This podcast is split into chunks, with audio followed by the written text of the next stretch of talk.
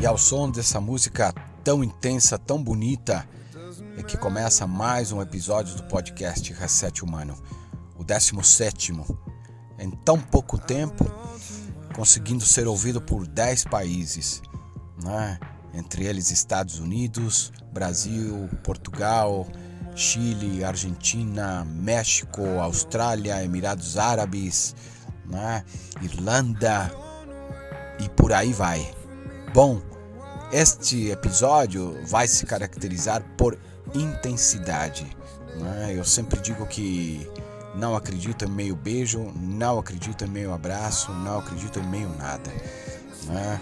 Intensidade para mim é viver ele mergulhando de cabeça em todas as coisas que eu acredito e que desejo, principalmente nos meus sonhos, aquilo que me, aquilo que me move, aquilo que me leva para frente, me impulsiona.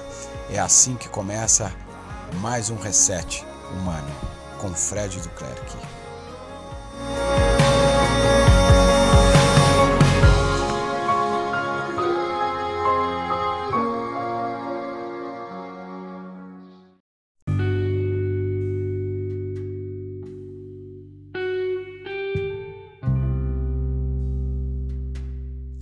O episódio desta semana é o Leve na Viagem.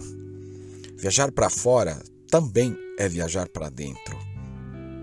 Totalmente relacionado ao autoconhecimento. Experiências fora da nossa caixinha, da nossa zona de conforto, nos traz sempre aprendizados. E eu sempre digo que o reset humano é, é a vida contada a partir de histórias inspiradoras.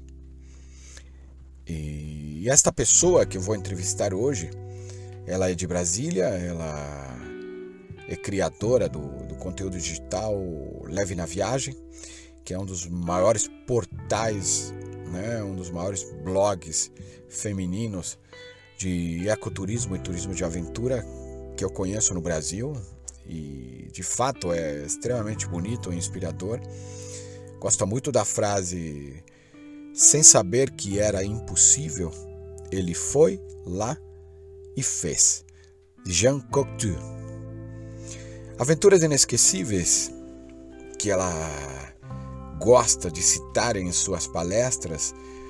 É, a experiência que ela teve como um mochilão em 2008, durante 35 dias, viajando entre Bolívia, Chile e Peru. Ou seja, situações e momentos nessa região andina que causaram grandes transformações no dia a dia dela. Hum?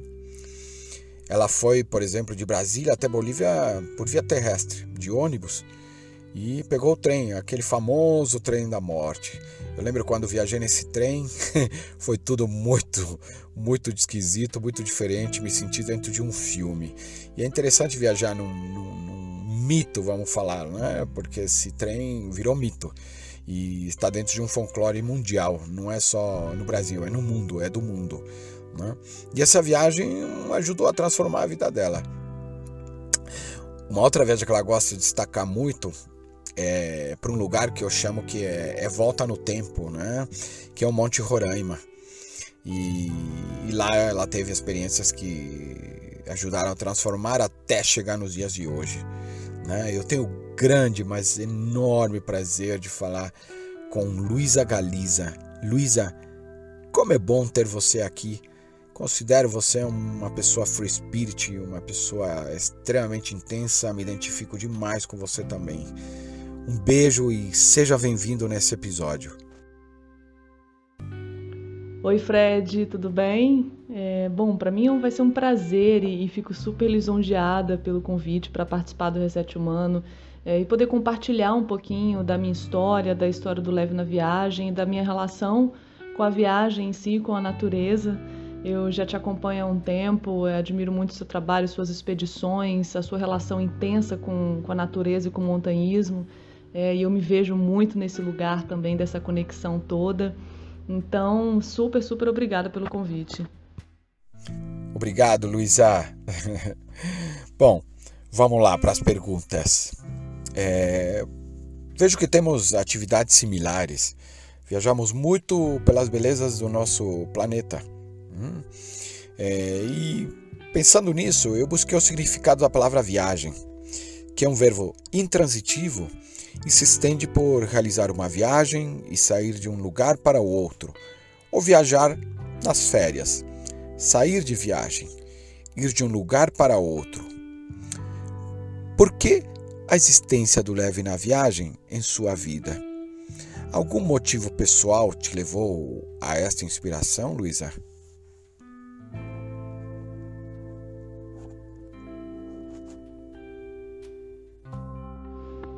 Olha, Fred, é, confesso que essa é uma das perguntas que eu mais recebo. É, como que surgiu e por que surgiu o Leve na Viagem? É, na verdade, é uma história é, até interessante. É, na verdade, é, foi um, um, reflexo de terapia, acredite se quiser. É, eu trabalhava 10 anos no serviço público, estava completamente insatisfeita com, com o meu trabalho, com a minha rotina. E eu já viajava bastante, é, a maior parte das minhas viagens sempre foi para o meio da natureza. E como eu era uma pessoa, sempre fui uma pessoa muito organizada, eu tinha muita facilidade de organizar roteiros, é, tanto para mim quanto para outras, pessoa, outras pessoas. E eu me lembro que é, naquela época algumas pessoas me perguntaram por que, já que eu estava tão insatisfeita, não criava um blog ou algum lugar que eu pudesse compartilhar é, digitalmente as minhas dicas de viagem. E eu lembro que no início eu achei aquilo um pouco é, bobeira, que não daria certo, que seria um tempo é, perdido. Mas aí um belo dia eu na análise, pensando e reclamando da, da, da, minha rotina, da minha vida, e eu falei sobre essa ideia que algumas pessoas tinham dado, e, e aí na época eu me perguntei por que, que eu não começo, né? O que que, o que, que traria de ruim? Aí eu falei, olha, acho que eu vou ganhar mais do que perder. Se não der certo ou se eu não achar interessante, eu paro. E aí surgiu o Leve na Viagem. Eu criei o blog em 2016, assim como o Instagram. É, lembro que quando eu criei o blog é, já tinha roteiros do Chile, da Bolívia, que foi meu primeiro mochilão que eu fiz de 35 dias com a mochila nas costas fora do Brasil e que foi uma experiência que mudou a minha vida. É, então já tinham alguns roteiros ali preparados. Comecei o Instagram com certo receio de me mostrar e de sem saber o que as pessoas achariam. E coloquei o nome Leve na Viagem porque de alguma forma era o que eu sempre buscava na minha vida, né? A leveza. Eu sempre fui uma pessoa muito intensa e eu acho que você sabe um pouco como eu, que também é intenso. Às vezes a gente encontrar a leveza pode ser um pouquinho complicado. E, e aí eu pensei, bom, leve na viagem. Eu acho que tinha esse sentido tanto de leve, de leveza, quanto de levar alguma coisa. E aí ficou esse nome e hoje em dia eu acho que tem tudo a ver com que, com que eu produzo de conteúdo, porque são sempre viagens para a natureza de uma maneira muito leve, sempre é, de conexão. Então, hoje em dia eu olho para trás e vejo que a escolha que eu tomei lá atrás para criar o Leve na Viagem realmente foi super assertiva. É, eu acho que foi uma das escolhas mais incríveis da minha vida e que hoje faz com que eu esteja aqui vivendo né, de um sonho, vivendo de viagens, produzindo conteúdo que eu amo e que eu faço com toda a paixão do mundo. Muita, muita inspiração. Espero que quem estiver ouvindo se inspire e jamais castre uma iniciativa antes de começar. Parabéns, Luísa. Sempre digo que o não nós já temos garantido. Então, vamos fazer valer a vida e buscar sempre o sim. Se a vida é tão curta, por que fazemos tantas coisas que não gostamos? E gostamos de realizar tantas coisas que não fazemos. Você concorda com esta frase? E por quê? Concordo plenamente com isso, Fred. Eu acho que muitas vezes a gente faz o que a gente não gosta por necessidade, né? Agora eu acho que também é, algumas vezes a gente acaba fazendo o que não gosta por necessidade de autoafirmação é, ou por querer agradar o outro. E, e quanto mais a gente percebe que a gente está fazendo o que a gente não gostaria pelo outro, eu acho que mais a gente cresce, né? E começa a ter escolhas mais assertivas e fazer o que de fato a gente gosta. Então eu acho que tem tanto essa questão da necessidade quanto a questão da autoafirmação. É, e por que, que a gente faz tanta coisa que, na verdade, por que, que a gente gosta de tanta coisa e a gente não faz? Eu acho que, que, que pelo medo da mudança, pela inércia, pela zona de conforto. Eu acho que muitas vezes a gente sonha, a gente deseja, a gente gosta de uma série de coisas, mas a gente não faz porque é difícil a gente ir para o desconhecido, é difícil a gente encarar a mudança, né? É difícil a gente é, olhar de frente um desejo e bater o martelo e decidir que vai atrás dele. Então eu acho que por medo a gente deixa de fazer muitas coisas. E hoje em dia, depois da minha experiência de escolher largar o serviço público e correr atrás de um sonho que era viver de viagem, é, eu olho para trás e vejo que foi a escolha mais fantástica que eu já fiz na vida e também, com certeza, deve ter sido uma das mais difíceis. É, mas a gente não pode é, se travar né, diante da dificuldade do medo. Eu acho que quanto mais a gente consegue usar o medo e a dificuldade como uma força propulsora, eu acho que mais a gente é, mais a gente é feliz, mais a gente fica realizado. Então, por mais que a gente tenha mais atitude para fazer mais as coisas que a gente gosta é, e mais identidade para que a gente faça menos coisas que a gente não gosta. Você sabe que na montanha sempre temos que escolher, não tem meio termo, tem que escolher, não pode se omitir, seja qual for o momento ou, ou a situação. E, e na vida não é muito diferente, né? Muito bom, muito bom. Viajar nos traz muitas alegrias. Colecionamos momentos felizes e nisso nos provoca um estado de viva satisfação, de vivo contentamento. Que é felicidade para você? Você é feliz? É uma pergunta complexa, né, Fred? O que, que é felicidade para mim? Olha, é, eu hoje em dia eu acho que eu vejo a felicidade mais como um processo mesmo. Até pode parecer clichê, mas aquela velha frase de que felicidade não é uma chegada, felicidade é o caminho, né? Hoje em dia eu enxergo isso, eu vejo, eu vejo muita beleza no, no, no trajeto, é, no, no, caminhar. Então, para mim, felicidade está nas pequenas coisas, está nas, nas, pequenas realizações, nas pequenas alegrias, é, no aprendizado de pequenas dores. Então, eu acho que felicidade é, é, é, é tirar o melhor daquilo que você está vivendo. E eu acho que pensando assim, de alguma forma é como se a gente é como se eu sempre tivesse feliz, mesmo em momentos difíceis, de dor, enfim, que todo mundo passa. Se eu conseguir olhar o lado positivo daquilo, é, eu vejo felicidade naquele estado. Então, para mim, felicidade é tirar o melhor das coisas naquele momento. E se eu sou feliz, eu sou, sou muito feliz, eu não posso reclamar. Hoje em dia eu sou ainda mais feliz do que eu já fui é, justamente por conta de tudo isso que a gente tem, que a gente está conversando, né? Que é essa essa minha escolha, esse trajeto que eu percorri, eu sou muito feliz com o caminho que, que eu tenho é, traçado, é, com as minhas escolhas. Eu tenho estado muito feliz e, e, e acho que de alguma forma eu tento muito passar essa felicidade no trabalho, né? Ou seja, na produção de conteúdo do Leve na Viagem, e isso acaba contagiando outras pessoas. Isso é muito gratificante. É óbvio que eu também tenho problemas e questões, como qualquer outra pessoa, é, mas eu, eu, eu, acho que, que a felicidade é, é, é, muito mais do que as nossas dores e os nossos problemas, né? Se a gente consegue de fato ver é, como ela permeia a nossa rotina, a nossa vida, a gente consegue ser feliz, eu acho que com, com menos, sabe? Acho que a felicidade está na simplicidade. Você me fez lembrar e digo que felicidade é um estado de espírito, temos que colecionar o maior número de momentos felizes, para que no final, né, no filtro final da vida, sobre muita felicidade, né?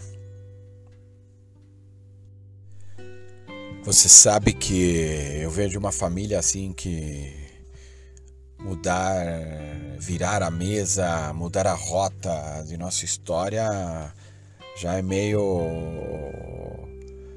prático, já, já faz parte da, da história dos meus antepassados, né, de origem, né, da família de Claire e até dos Pérez, né.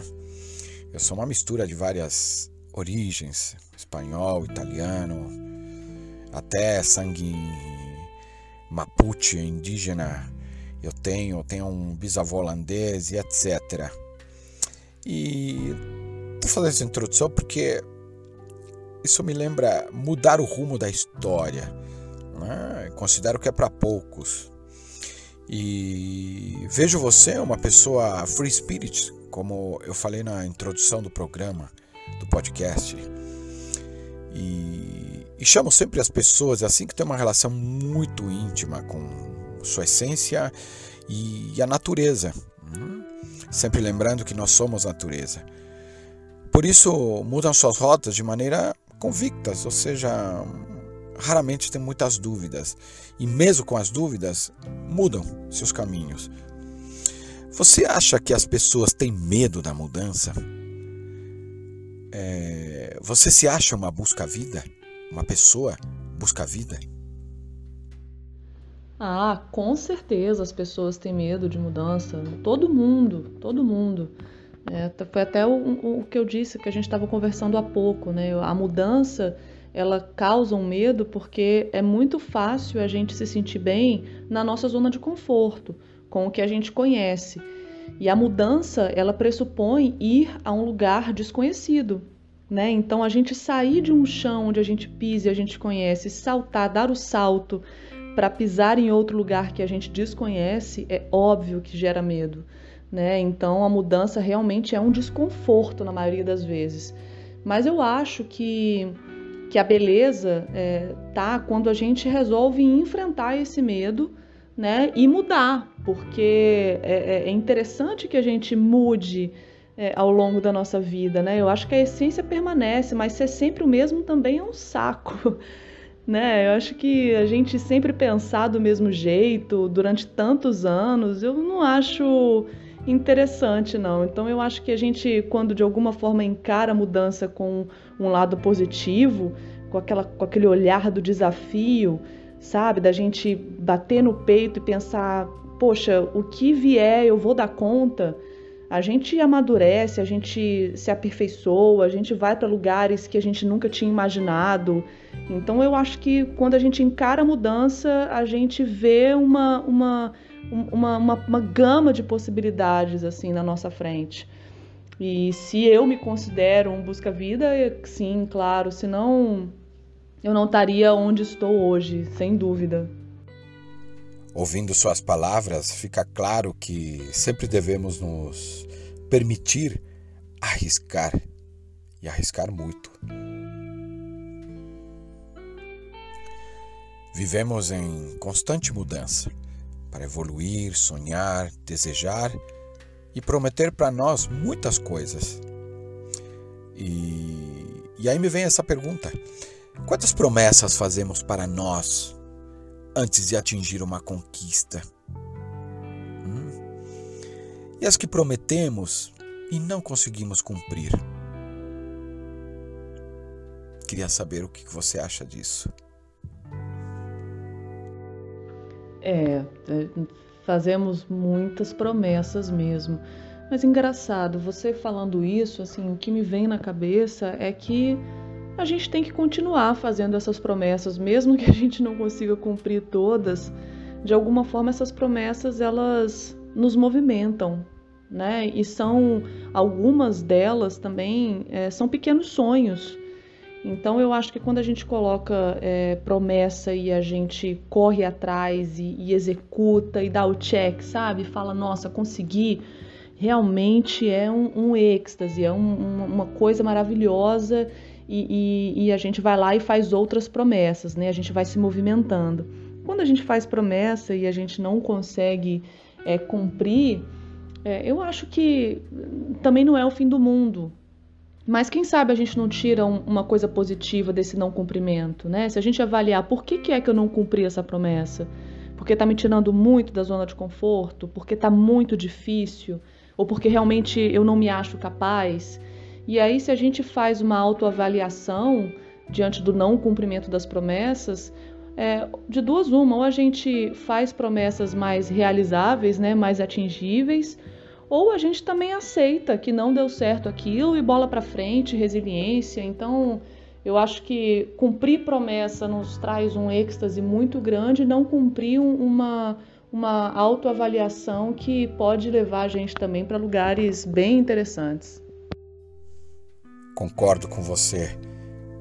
Quando vivemos promessas e concluímos o aprendizado, vamos sempre nos aprimorando. Boa reflexão.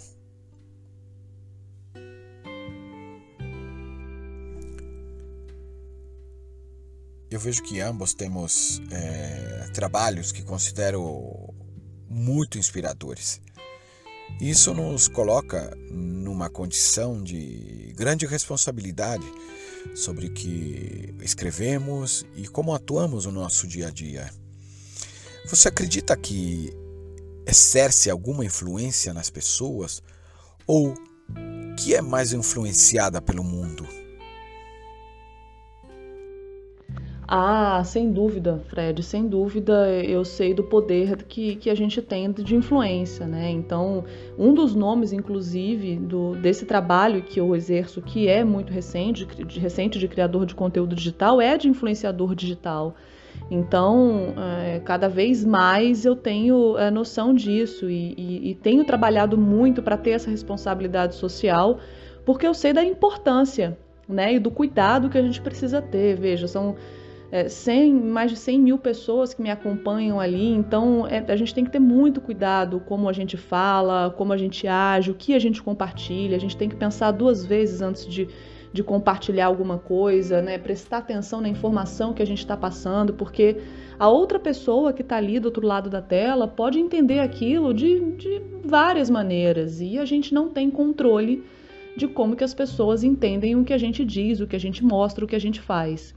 Então, quanto mais responsabilidade social a gente tem, é, a gente diminui essa, essa possibilidade das pessoas entenderem de uma maneira que não foi aquela que você quis passar, né? Então, sim, sem dúvida exercemos uma influência muito grande e eu tenho aprendido muito com isso. Eu acho que isso também acaba trazendo um senso de responsabilidade incrível para nós que trabalhamos com isso. Eu imagino que você é, concorde, ou pelo menos entenda disso que eu estou falando, né? E, e, eu acho que eu, hoje em dia eu sou uma pessoa ainda melhor, justamente por ter que me preocupar sempre é, com o que eu estou fazendo, o que eu estou mostrando, porque eu sei o impacto que isso tem nas pessoas que me acompanham. E sobre a sua pergunta, se eu sou influenciada pelo mundo, sem dúvida nenhuma, eu acho que somos seres influenciáveis, né? Não tem jeito. É, é, é claro que eu sou influenciável também.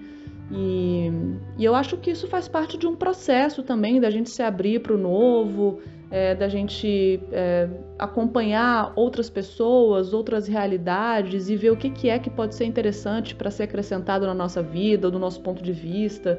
Então, acho que a gente não, não, não precisa sempre ver com um lado nega, negativo, né, de ser influenciado. Eu acho que quando a gente vê pelo lado positivo de ser influenciado, e todos nós somos, a gente com certeza acrescenta coisas interessantes para a nossa vida e, e, como a gente leva, é, como a gente enxerga o mundo, né? Sempre, sempre responsabilidade social e ser verdadeiro, porque é muito fácil, eu acho, hoje em dia, perceber o contrário. Dificilmente enganamos as pessoas e aprendo todo dia com, com as pessoas que me de alguma maneira me acompanham. E eu falo que quanto mais eu vivo, cada vez sei menos. Luísa, gosto muito da intensidade que você passa em suas falas. Me identifico totalmente. Sempre temos mentores na vida, de alguma maneira. Alguém que nos inspira, alguém que nos gera uma reflexão, etc. E muitas vezes não é nenhum parente. Quem te inspirou ou inspira, Luísa? Quem você admira e por quê? Ah, é engraçado você falar isso, Fred, porque como pessoas intensas se reconhecem, né? E é tão bom a gente ser reconhecido por outra pessoa intensa, porque muitas vezes quem não é intenso olha para nós que somos intensos e, e, assim acha que de alguma forma a gente está sendo dramático e na verdade não tem nada disso. A gente de fato sente aquilo com uma intensidade quase que visceral, né? Então essa essa identificação eu acho eu acho muito legal, muito legal mesmo. É, bom, sobre a sua pergunta, eu confesso que eu acho ela muito difícil, porque eu fiquei pensando e eu não tenho ninguém especificamente, sabe, que eu olho e falo, nossa, eu admiro e, e, e eu me inspiro nessa pessoa. Eu acho que é, de cara eu penso logo na minha avó, que é uma mulher que tem uma importância para mim muito grande. É, mas enfim, eu acho que é uma admiração assim, mais relacionada a amor também. Agora, em relação à inspiração mesmo, eu acho que é, pessoas simples me inspiram sabe? Por exemplo, eu gosto muito de turismo de base comunitária. E quando eu vou para o rincão do Brasil e eu visito a casa do, sei lá, da Dona Maria e do seu João, e eles é, me recebem com um sorriso largo, com um abraço apertado, com o melhor café, com a rosquinha, com uma mão plantada no, no, no jardim, sabe? É, eu vejo que, nossa, as pessoas simples elas conseguem alcançar a beleza do mínimo, sabe? Eu acho que eu, vejo o, o, o, quanto que a gente precisa de pouco para ser feliz. Então eu admiro muito as pessoas simples, as pessoas humildes, assim, tem mesmo a minha admiração. E eu acho que, que, que mulheres, né, que estão na luta, na garra para se bancar, para fazer o que quer, é, eu acho que as minorias que estão aí colocando a cara a tapa e fazendo acontecer, eu acho que as pessoas que correm atrás do, dos seus direitos, do, do que elas desejam, dos seus sonhos. Eu acho que essas pessoas me inspiram. Olha, você tem razão, verdade. É, nos confundem com como dramático, né? Eu já ouvi isso também. E simplicidade é sempre apaixonante. Vejo, vejo isso nos Andes, quando ando nas montanhas, e vejo aquela casinha que está bem ali no alto e tem uma família. E, e quando eu vou, isso vivo muito isso no Peru. E quando chego perto, tem sempre um sorriso, um olhar bonito, um, uma luz, uma alegria que me contamina e mexe muito comigo, principalmente o povo andino. É como se eu voltasse para casa, sabe? É, eu acho que é isso, deve ser sintonia, conexão, harmonia, tudo misturado. No Brasil também, eu vivo isso muito, eu vou muito para a região da Mantiqueira, ao lado mineiro, né? E adoro falar com o povo que está lá naquela serra, naquela casinha, que peça, peça um café e traz um cafezinho, um pãozinho, um doce, uma coisa assim gostosa, um sorriso lindo, aquele olhar, né, com um brilho, é sempre contaminante de uma maneira tão positiva, né? Quero propor uma brincadeira e vamos trabalhar com nossa imaginação. Vamos lá. Vamos imaginar que você, Luísa, tem o poder de decidir tudo e não tem nenhum tipo de limite na vida. E que você pudesse fazer tudo o que quisesse. O que você faria para melhorar o mundo? e o ser humano? Fred, que pergunta difícil, hein? Pergunta de vestibular essa.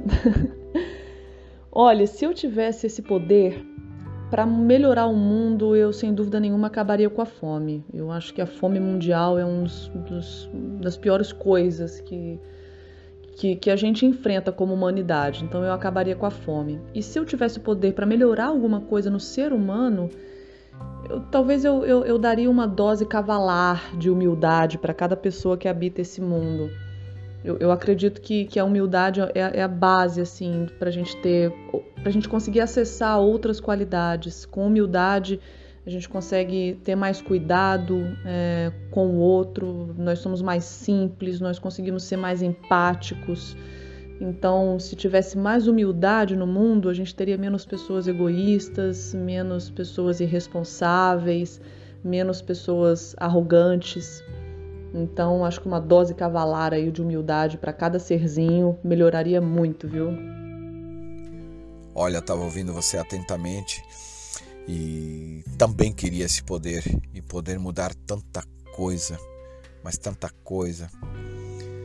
É incrível quando estreitamos a relação com a natureza, só melhoramos. Ou seja, meu conselho para quem está ouvindo, vamos cada vez mais né, estar próximo da natureza para crescermos. Amo estas duas frases que eu vou ler para você. E tenho curiosidade em saber seus comentários porque de alguma maneira tem relação com a nossa existência, assim de maneira generalizada, a existência do ser humano e principalmente no mundo contemporâneo que a gente se encontra. E vamos lá, primeira frase. Julgue um homem por suas atitudes em vez de suas conquistas. E a segunda frase. Minha maior virtude como ser humano é ser ignorante, é fazer algumas perguntas para o mundo e a vida. Gostaria de saber seus comentários, Luísa. É, de fato, são frases bem interessantes. Em relação a essa primeira que você falou, julga um homem por suas atitudes em vez de suas conquistas, é, eu acho que ela faz todo sentido. Tentando fazer uma analogia, por exemplo, com o cume de uma montanha, eu acho muito mais interessante discorrer, conversar, entender como é que foi o trajeto até chegar ao cume do que o cume em si, entende? É, eu acho que o, o, o, que tá, o que dá o grande o recheio, o que dá o grande prazer a toda a história, o contexto, a vivência, é o caminho que foi, que foi percorrido para uma determinada conquista e não a conquista em si. Então, a gente sabe muito mais é, de nós mesmos e, e do outro quando a gente sabe quais foram as escolhas, as atitudes e, e, o que aconteceu no meio do caminho do que da conquista em si. Então eu concordo plenamente. E sobre a segunda, né, minha maior virtude como ser humano, como ser humano é ser ignorante. Eu também concordo. Se a gente não é ignorante, a gente de alguma forma se, se torna arrogante, prepotente. Eu acho que às vezes ser ignorante pode ser uma dádiva, né? A gente se abre para o novo, a gente acaba sendo mais humilde.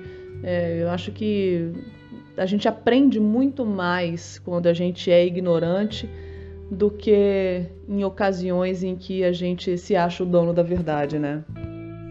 Sim, é claro que o ignorante nesta frase é metafórico, né? É, e de certa maneira irônico. Vamos em frente. Usamos a palavra destino para se referir a algum lugar desejado. E eu busquei esta palavra no, no, no mundo árabe. E no mundo árabe, ela significa, ela é chamada de maktub, que significa destino, e pode ser interpretada como estava escrito, ou melhor, tinha que acontecer. Você acredita em destino? Como foi que chegou até o leve na viagem? Como foi essa construção em sua pessoa? Olha, Fred, contrariando as estatísticas, eu não sou uma pessoa que, que, que acredita em destino. Eu sou muito cética e não acho que estou aqui onde estou hoje porque estava escrito, porque tinha que acontecer. Eu acredito que eu estou aqui onde eu estou hoje porque eu fiz acontecer.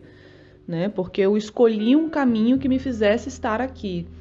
Então, eu, assim, acho que a maioria acredita em destino, mas eu de fato acho que não acredito.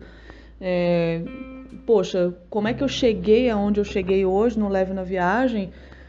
É, é, foi difícil, ao contrário do que as pessoas acham, ah, que foi muito simples largar tudo e viver um sonho, nada disso, né? Acho que largar todo 10 anos de trabalho no mesmo lugar, um salário fixo no final do mês, né? Uma rotina que você já estava completamente adaptado e, e, e se lançar no desconhecido requer uma série de coisas: organização financeira, organização mental, emocional, coragem, atitude, é, bancar né, a, a, sua escolha, encarar algumas pessoas próximas que, que, que não concordavam com aquilo. Então foi um processo duro.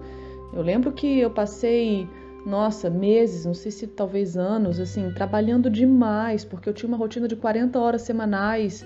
Para eu produzir conteúdo para o Leve na Viagem, eu chegava em casa e trabalhava até de madrugada, não tinha mais vida social, trabalhava o final de semana inteiro produzindo roteiro para ter conteúdo no blog, tentando entender sobre um monte de ferramenta desse meio digital.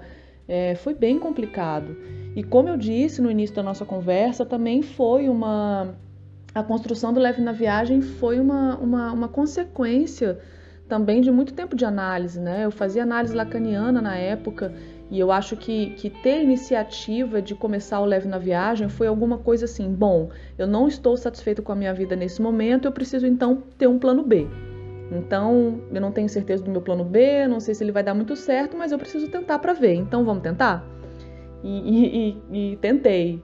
E eu acho que eu também era uma pessoa é, muito insegura, é, que precisava, sabe, de autoafirmação dos outros.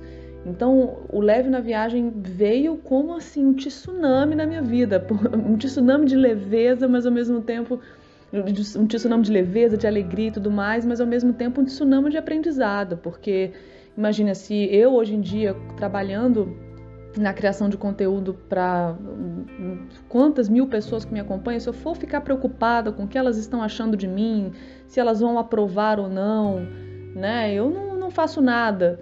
É, o fato de eu ter tomado a iniciativa de sair do meu desconforto e correr atrás de um sonho também, também me empoderou de uma forma inimaginável.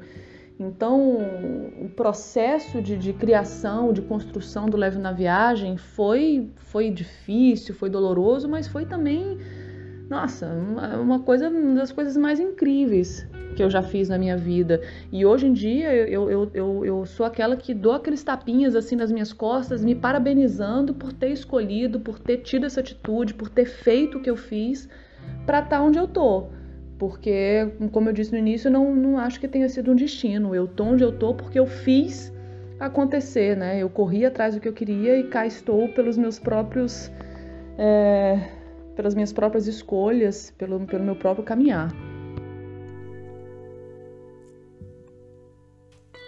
no, no seu dia a dia, existe alguma coisa que você percebe que as pessoas se interessam muito, mas que para você não faz sentido nenhum? É difícil responder isso, né? Mas eu acho que é, isso é uma coisa tão pessoal, mas uma coisa que eu vejo que as pessoas gostam muito, ou não sei nem se gostam, mas que praticam muito, é fofoca. Essa coisa de ficar muito interessado na vida do outro, se quem tá namorando com quem, quem se separou de quem, como é que é a casa de não sei quem, quem engordou, quem não engordou. Eu acho que, não sei, são informações tão tão inúteis que não nos acrescentam em nada. E eu, eu não sei, eu, eu fico muito à parte disso, assim, eu não leio essas notícias, eu não tô por dentro da vida das celebridades e eu acho que isso não me acrescenta. E eu vejo que, que tem muito um público, um público que consome esse tipo de informação e eu de fato não consigo alcançar. É, e de maneira nenhuma eu estou falando que eu sou melhor é, por isso, mas é só porque realmente não me interessa, não acho que, que seja produtivo. E eu acho que as pessoas acabam se preocupando e perdendo muito tempo se preocupando com a vida dos outros, ao invés de, de olhar para si. Não sei, acho uma, uma banalidade, uma futilidade que, que, não, que não me acrescenta. Olha, o que mais vejo no dia a dia é a falta de conteúdo relevante. Hum. E conteúdo que possa melhorar o ser humano, que possa crescer e ajudar a melhorar nosso planeta. Hum. E aquele pensamento, sair do básico sempre para poder avançar no máximo em atitudes relevantes. Luísa, eu acredito que uma pessoa competente é sempre competente. É, não tem meio competente. Ela não é competente no acaso. Acho o seu trabalho fantástico e fiquei pensando. É, fiquei curioso, na verdade, em saber o que você fazia e como pensava antes de criar o Leve na Viagem, bem antes.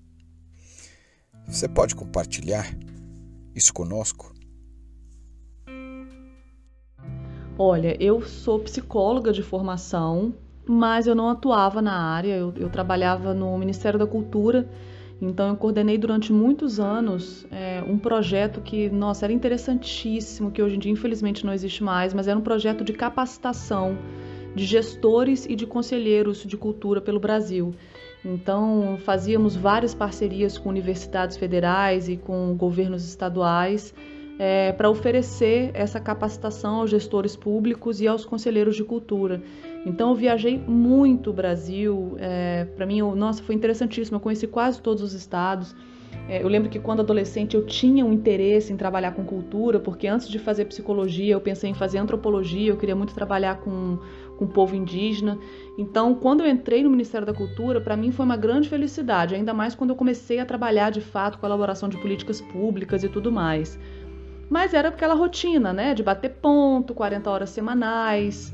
Então, é, é, como eu tinha também o cargo é, comissionado, e, é aquela coisa de que a gente tem que ficar sempre à disposição, e teve uma época que eu trabalhava, nossa, 10 horas por dia, era uma coisa enlouquecedora. E aí, com a diminuição das verbas e tudo mais, acabou que algumas ações foram reduzidas e aí eu fui parando de viajar e fui me vendo presa ali naquele prédio com as janelas espelhadas em que eu via literalmente um pôr do sol maravilhoso do Cerrado lá em Brasília, porque eu sou de Brasília, é, do outro lado ali da janela e me vendo sentada naquela baia, naquela cadeira, naquele computador e pensando, meu Deus, a minha vida é lá fora, não é aqui dentro. Então, é, eu acho que o, o, o, clique, né, começou aí, assim, quando eu me questionei o que que eu estava fazendo da minha vida, quantos anos estavam passando e eu estava ali é, fazendo uma coisa que para mim naquele momento já não fazia mais sentido. E aí, falando essa questão da competência, por exemplo, eu já não queria nem mais ser competente, eu já não, já, já não me dedicava ao trabalho como eu deveria. E aí eu passei um tempo é, levando o leve na viagem concomitante com o serviço público. E aí chegou um ponto que eu falei, bom, não tem condições, porque eu não estou fazendo bem nenhum nem outro. Então eu preciso escolher. Ou eu me apego a essa vida, entre aspas, estável, né, aqui do serviço público, ou eu jogo tudo para o alto e tento viver disso que está me dando um tesão e a alegria de viver, que era o leve na viagem. E aí foi quando eu fiz todo um processo de transição de carreira em que eu resolvi escolher largar tudo, pedir a minha exoneração e escolhi viver de viagem. Cá estou. Percebo rapidamente que nesse tempo você estava construindo em você, no seu corpo, na sua mente, o leve na viagem. E talvez você nem tenha percebido. sensacional, sensacional. Parabéns ou felicitações, como a gente fala no mundo latino.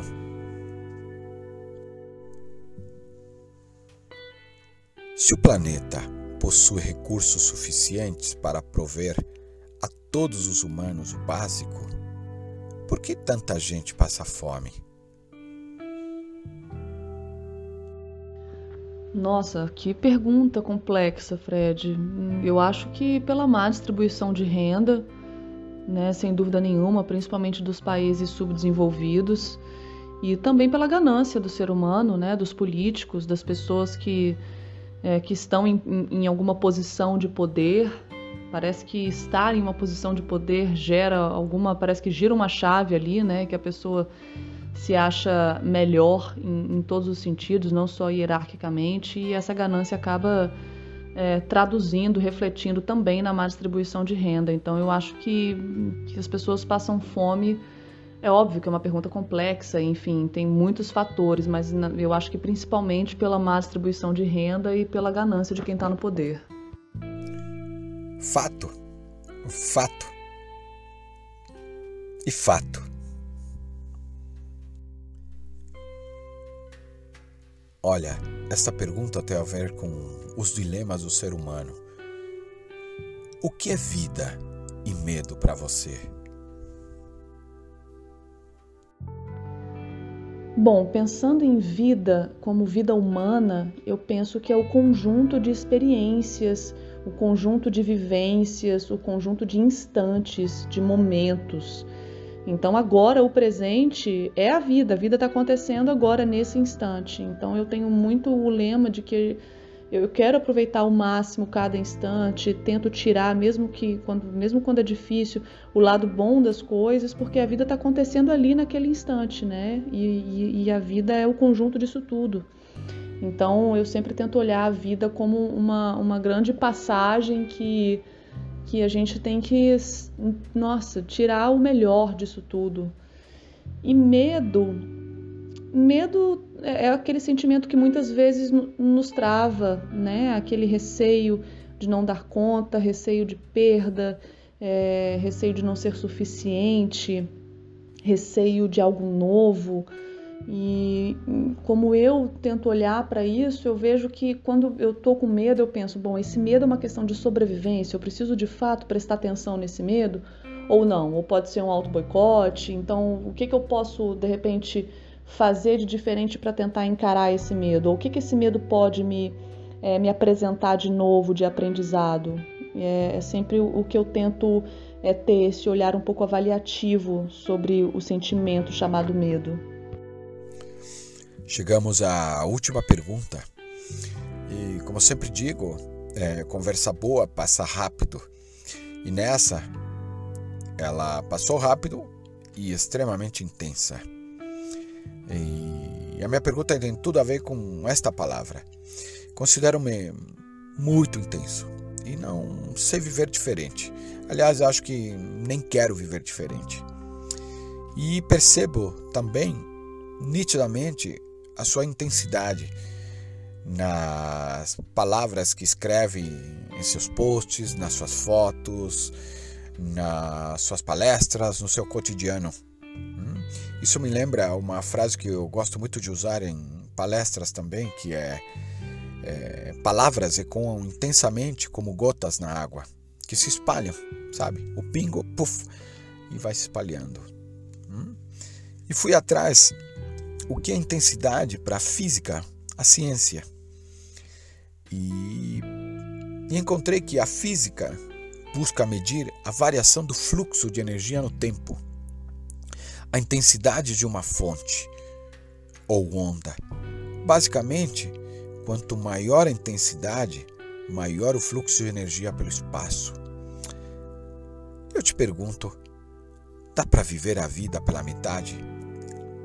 O que é intensidade para você?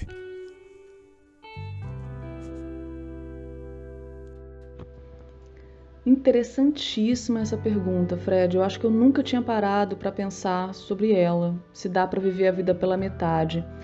Eu acho que o seguinte, é, é, que sob o olhar de quem é intenso, né, que é o meu caso, eu acredito que sim, dá para viver a vida pela metade.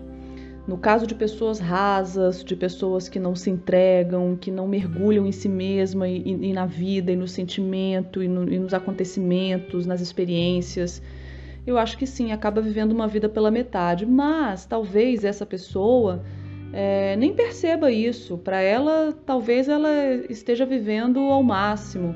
Então eu acho que depende do ponto de vista, né? Depende quem é que está olhando para essa vida sendo vivida pela metade, né? Então, pessoas intensas como eu e como você, sem dúvida nenhuma, a gente não vive a vida pela metade, porque a gente até transborda, a gente até ultrapassa, porque é tudo com tanta potência, com tanto vigor, que nossa, é, tudo é muito visceral, né? Tudo é muito engraçado. Ó, eu mesma agora falando já sinto a maneira como eu falo, como é intensa, né? Então eu não sei ser diferente, como você disse. Eu também não sei o que é não ser intenso intensa e, e engraçado, até curioso que é, na minha adolescência, por exemplo, nossa, que era uma montanha russa de emoções e que eu sempre fui intensa desde criança, é, imagina, foi uma fase muito difícil para mim, porque ao mesmo tempo que tinha momentos em que eu transbordava felicidade, um sorriso que doía as bochechas, tinha momentos que era às vezes um, um acontecimento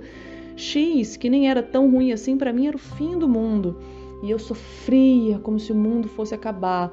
É, hoje eu tô um pouco mais equilibrada, mas eu, eu ainda sou muito intensa. Nossa, tudo que, que, que eu sinto, a minha entrega para a vida, eu mergulho, eu mergulho de cabeça em tudo, Fred. Eu acho isso, isso muito genuíno. É óbvio que isso às vezes me causa sofrimento, né? Me, me causa algumas coisas estranhas, nem tão boas assim, mas quando eu coloco na balança e vejo o tanto que eu já senti, já chorei de alegria, já brilhei, já tive um brilho no olhar, já senti meu peito se abrindo de uma forma tão maravilhosa, eu vejo, nossa, ser intenso realmente é uma dádiva. Mas eu acho que a gente precisa de algum amadurecimento, né? A gente precisa de maturidade para enxergar a intensidade assim. Caso contrário, ela pode ser, ela pode machucar. E o que é intensidade é difícil responder, né? Eu acho que é, é, é viver com tudo com a maior potência possível. É, é abrir o peito e, e, e, deixar sentir. Eu acho que, que é prestar atenção é, nos detalhes. É, eu acho que, engraçado, né? Para mim, intensidade é, é viver a vida plenamente. Olha, Luísa, você descreveu tão perfeitamente como eu me sinto e me identifico com todas as suas palavras. Hum, intensidade, para quem tem essa característica, é aplicada em praticamente tudo na vida.